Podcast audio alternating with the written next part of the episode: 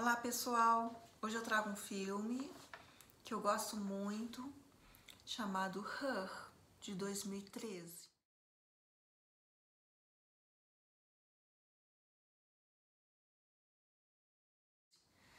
O diretor desse filme é Spike Jonze e o personagem principal, quem faz é o Joaquim Phoenix.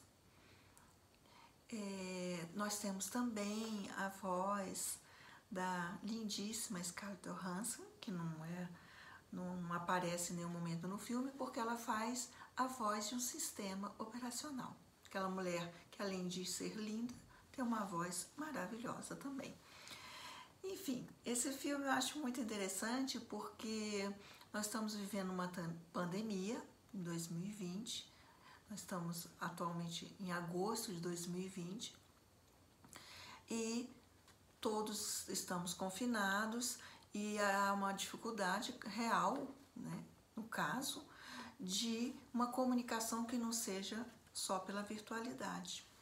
As pessoas não podem é, se encontrar, se conhecer, porque não, né, não é saudável se arriscarem por causa de um vírus. E esse filme, que foi em 2013, já veio assim para questionar um pouco esses sujeitos nessa contemporaneidade que se utilizavam né, e se utilizam muito da, da, das formas virtuais, dos gadgets, para fazer algum tipo de contato com o outro. Eu acho muito interessante nós analisarmos primeiro a questão é, das escolhas objetais. Né? Nós sabemos que nossas escolhas objetais, pelo menos de acordo com a psicanálise, ela é uma escolha feita, na maioria das vezes inconscientemente, né?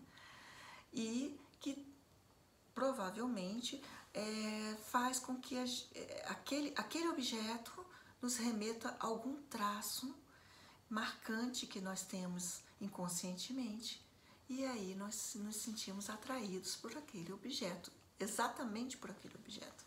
Né? Então, é, na psicanálise, as escolhas são sempre marcadas pelo inconsciente e principalmente pela no, pelo nosso primeiro encontro com o sexual, com o gozo sexual, que é sempre traumático. O ser humano é a sexualidade não funciona como para os animais, que é algo instintivo, que acontece né, num, num, num, num, tempo certo, de uma forma que os corpos dos animais trabalham para isso, o ser humano, apesar de ter hormônio, corpo físico, e, né, enfim, tudo que o leve a ter desejo sexual, a ter um encontro sexual, não há uma fórmula, não há um, um caminho, é, né, não há um dizer sobre isso. Então, o encontro com esse gozo sexual, para cada um, é sempre muito traumático nesse sentido. Né? E a gente vai repetir é, isso ao longo da nossa vida, com os nossos encontros né, objetais. Esse traço que vai ficar lá de trás, ele vai se repetir sempre nas nossas novas escolhas.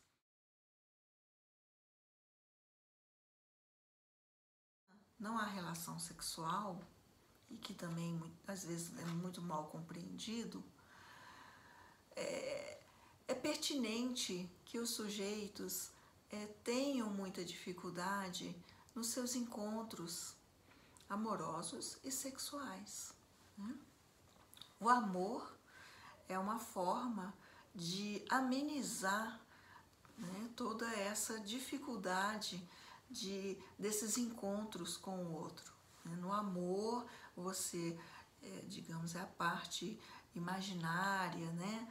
É, idealizada do outro, então onde é, possibilita o meu desejo, a minha idealização, o apaixonamento, né?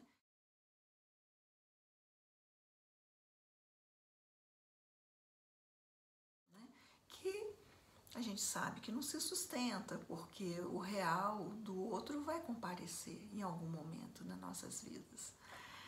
E eu estou falando isso porque nesse filme, Teodoro,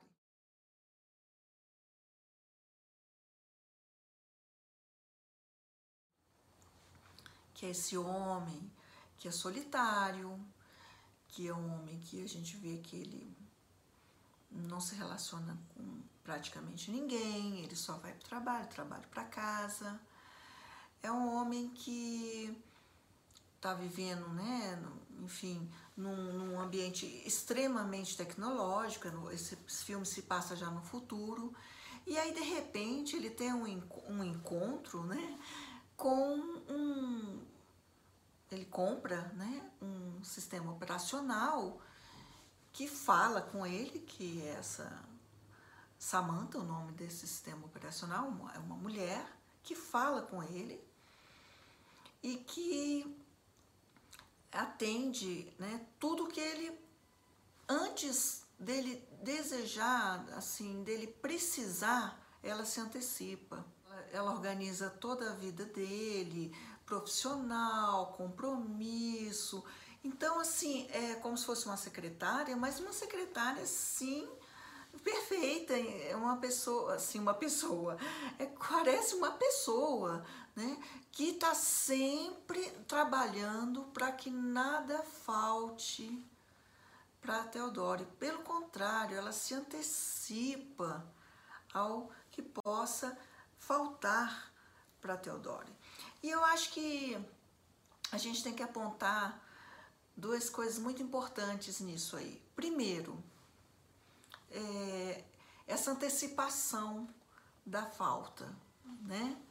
Falta que eu digo não é falta estrutural, mas essa coisa de, de tudo que você necessita, o outro tá ali para fazer, organizar, né? E a segunda que é a pulsão invocante, que é a voz, né? A voz é uma pulsão invocante. Desde que a gente está na barriga da mãe da gente, a gente ouve a voz da mãe, depois a gente nasce, a gente ouve as vozes, né? A mãe fala, canta uma, uma cantiga de niná, fala alguma coisa, a criança mesmo que não entenda, isso a acalma, isso a deixa tranquila, a voz, a pulsão invocante é muito forte. Então, claro que alguma coisa naquela voz da Samanta é, remeteu algum traço nessa pulsão invocante de Teodoro que ele também ficou seduzido profundamente por aquela voz. Né? E a questão de ela suprir tudo também era muito é, atraente, muito sedutor para Teodoro, que era um homem solitário, um homem só, né, que não tinha nenhum tipo de relacionamento. Então, a gente vê que ele começa a idealizar esse, esse programa operacional, ele se apaixona por ele era a mulher perfeita, né? A mulher que é, primeiro que ela não convoca ele para nada, né? Que é muito comum, ele parece um, um obsessivo, ele, ele tem, né? Assim a gente vê que ele tem muitas é, características de um neurótico obsessivo e o neurótico obsessivo não gosta, né? De ninguém que que é a ponte a falta para ele, né? Então, assim, essa, essa ao contrário, essa está sempre suprindo e não convoca, o convoca para nada. Além disso, é, como um bom obsessivo, né, já que ele se basta, com um sistema operacional, ele se basta né, mais ainda, porque aí ele, agora ele tem é, uma, uma voz feminina, idealizada, que ele pode fazer o que ele quiser para sempre. Ele pode estar em qualquer lugar, ele pode estar na praia, ele vai para a praia, ele vai para as férias, ele fica se comunicando com ela. A voz, né, daquela mulher idealizada que ele tem na cabeça. É, é muito interessante a gente falar essa questão da não relação sexual, porque a não relação sexual aponta pra gente o quê? Que não há objeto que complemente ninguém, né? Que todo mundo tem uma falta, que a gente tem que aprender a lidar com essa falta, tanto nossa quanto do outro. E aceitar isso é muito difícil.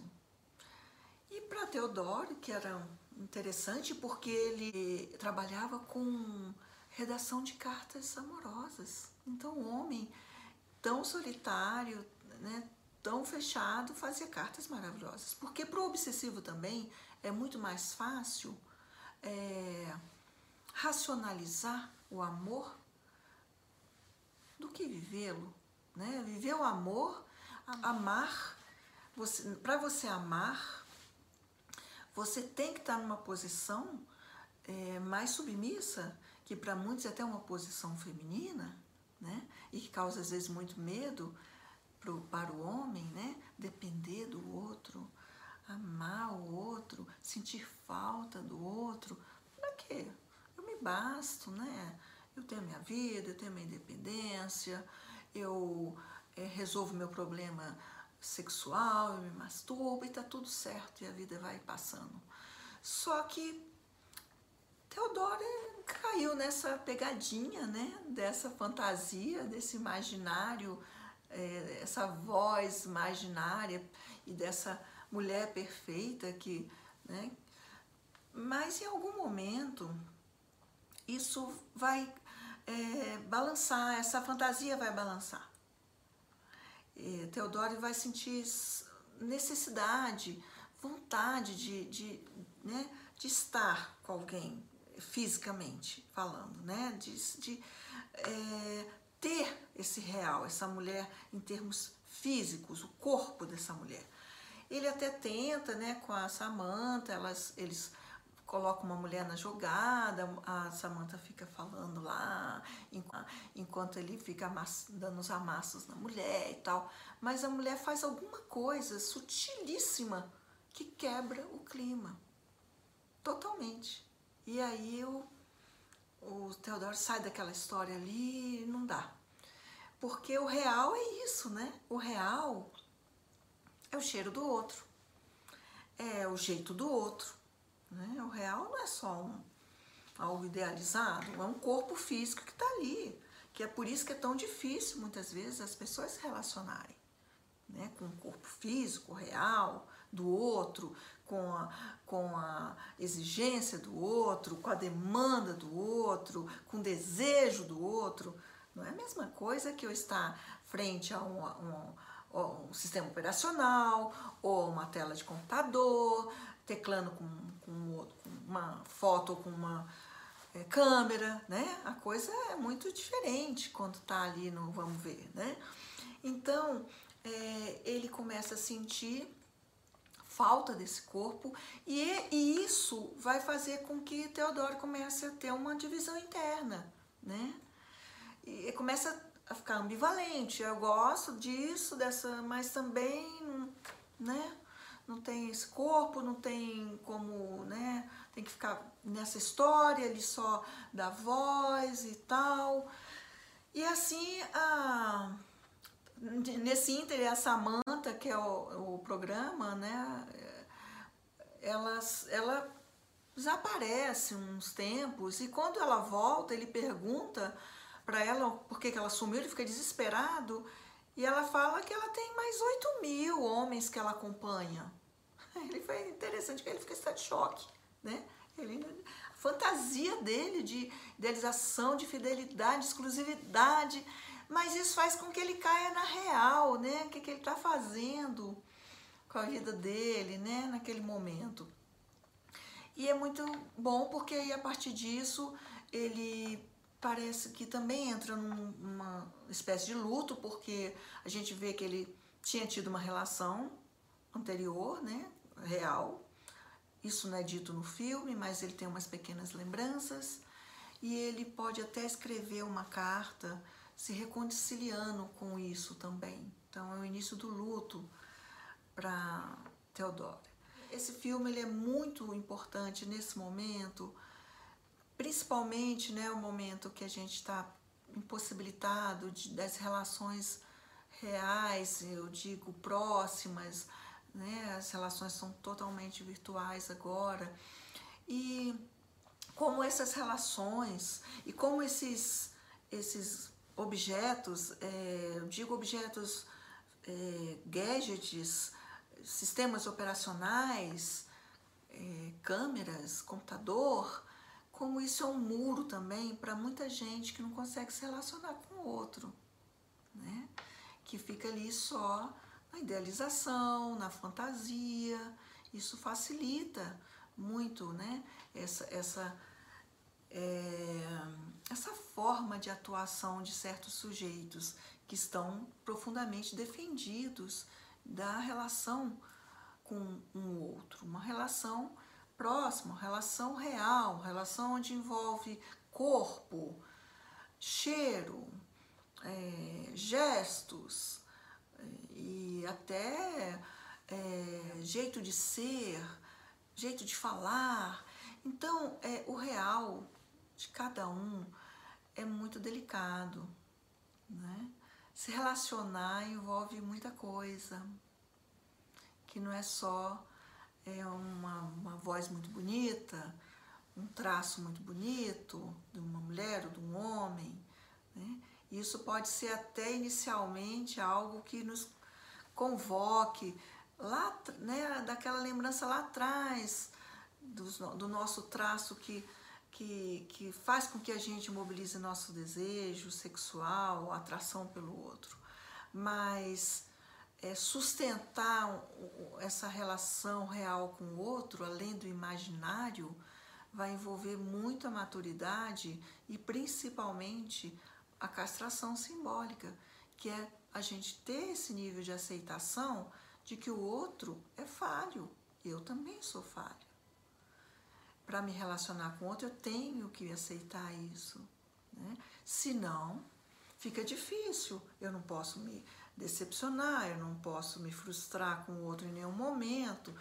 Aí é só se for um sistema operacional, né? que é uma idealização da mulher perfeita, a mulher que atende todas as minhas demandas, além de não me demandar, atende todas as minhas demandas. Imagina isso para um obsessivo, né?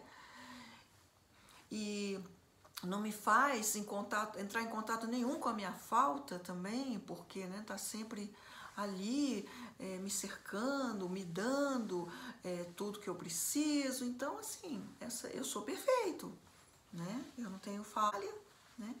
Então, eu acho que é muito importante a gente é, observar essas relações na contemporaneidade, né? Onde elas privilegiam muito o imaginário, e pouco real.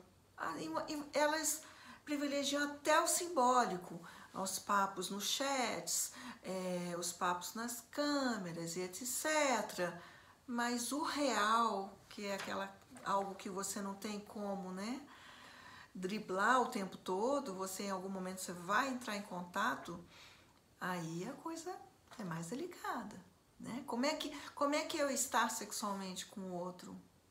Como é que eu corresponder? O que, que esse outro quer de mim? Né? É, o que, que esse outro acha de mim? Como é que eu convoco o desejo desse outro? Como é que eu sustento o desejo desse outro? Sexualmente mesmo falando. Isso tudo envolve é, muita coisa.